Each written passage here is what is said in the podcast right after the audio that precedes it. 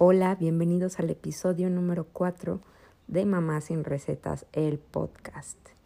Así de rápido ya vamos en el episodio número 4 y pues nada, vamos a entrar en materia. El tema del día de hoy es la mamá que mis hijos se merecen. No sé si les ha pasado, pero al menos yo, este, varias veces a la semana me siento como un fraude total porque se me acaba la paciencia cuando mis hijos tiran el agua, tiran la comida, no se quieren acabar la cena o no se quieren lavar los dientes, se enojan porque no los dejo usar el iPad y mil, mil situaciones eh, similares que estoy segura que a ustedes también les pasan. Eh, yo creo que la mamá que mis hijos se merecen pues es amorosa, cuidadosa, con paciencia eterna, energía inagotable y que sea un buen ejemplo. Yo puedo decir que tengo las primeras dos, ¿no? Porque amo mucho a mis hijos y cuido, cuido de ellos, ¿no? Como cualquier mamá, digamos, eh, la base de todo. Pero sí batallo con la paciencia. La energía se me termina a las 7 de la noche.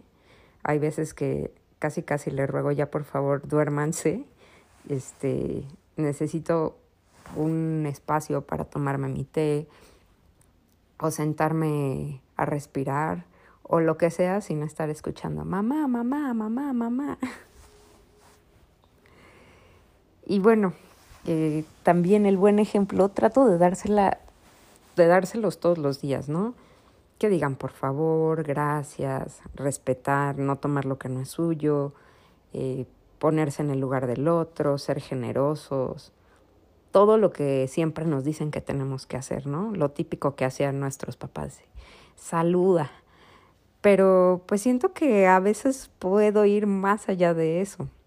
Y en realidad sí lo hago, nada más es cosa de que me ponga a, a estudiarlo un poco, un, un poco mejor, porque en realidad son cosas que ya hacemos, pero a veces no estamos conscientes de eso y nos casamos con esta idea de que tenemos que ser supermamás. Y la verdad es algo que a mí a veces hasta me molesta un poco, ¿no? Porque no saben que esas supermamás muchas veces están agotadas. Entonces, lo siento, a veces yo prefiero este no bañar a mis hijos y evitarme una pelea o el día que ya estoy súper cansada, que cenen pan dulce eh, con un vaso de leche y un poquito de y un poquito de fruta o sopa, que yo sé que quizá no es el menú más balanceado, pero es para lo que me dio la vida y no quiero ser una mamá exhausta todo el tiempo o frustrada o cansada. Yo sé que no todo se trata de nosotros, eh, de las mamás, pero sí creo que somos mejores mamás cuando estamos al pendiente de lo que nosotras necesitamos como personas. Y bueno, ¿cómo hacerlo mejor como mamá? Yo creo que eso es algo que se aprende con el tiempo, se va ganando con la experiencia, con el día a día, las vivencias y con los errores mismos. No hay experto, curso, Instagram Live o libro que te diga la verdad de cómo hacer las cosas o qué camino seguir exactamente, porque todos somos diferentes y todos tenemos hijos diferentes, eh, vivimos en lugares diferentes, eh, nuestra familia tiene dinámicas distintas. Entonces, algo así tan genérico, pues no, no es que te vaya a decir la verdad absoluta de cómo hacerlo. Sin embargo, eh, son herramientas muy, muy valiosas.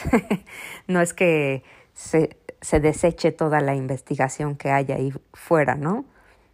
Pero a veces no hay que ver tanto lo que haya afuera, sino qué haya dentro de mi casa. Yo a veces me siento que no estoy dando el ancho y pues trato de acordarme que realmente estoy haciendo todo lo humanamente posible por mis hijos, ¿no? Sin ser este, pues esa supermamá con capa y como, como no la han vendido. Lo más importante, eh, creo, es hacer las cosas sencillas como cambiar pañales, preparar la cena y hacer las tareas con amor.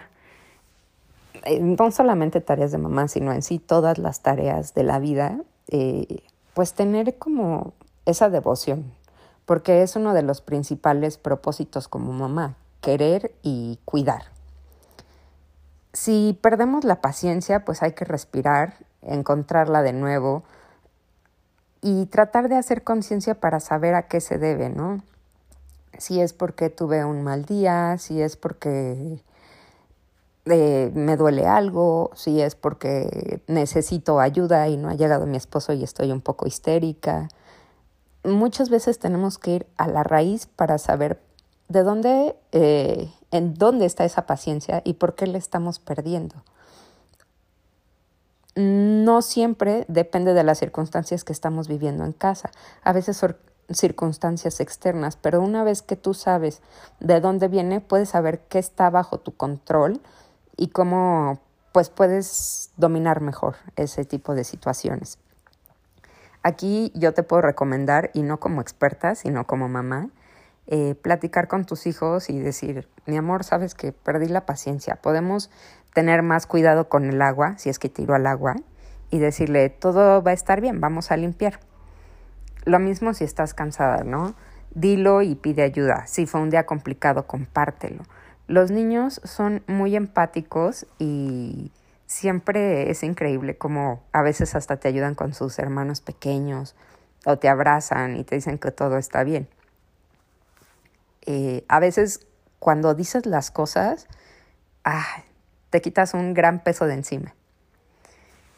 Por otro lado, el buen ejemplo del que les hablaba es mostrarle a tus hijos que todas las personas son importantes, eh, incluyéndote a ti. Estar orgullosa de lo que eres, del lugar donde vienes, de lo que haces a diario.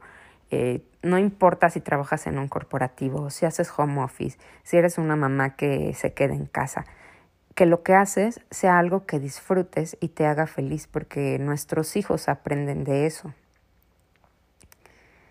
Todo lo que te acabo de decir es como los básicos, ¿no? De, de, esa mamá que creemos que, que, nuestros hijos se merecen. Pero también eh, cuando te enfermas, estás triste, fracasas en un proyecto, son aprendizajes invaluables porque les vas a enseñar a tus hijos cómo te sobrepones a las adversidades, a cuidar, a cuidar de ti y de tu cuerpo, a que pueden hablar de sus emociones, a que no todo en la vida siempre va a ser perfecto.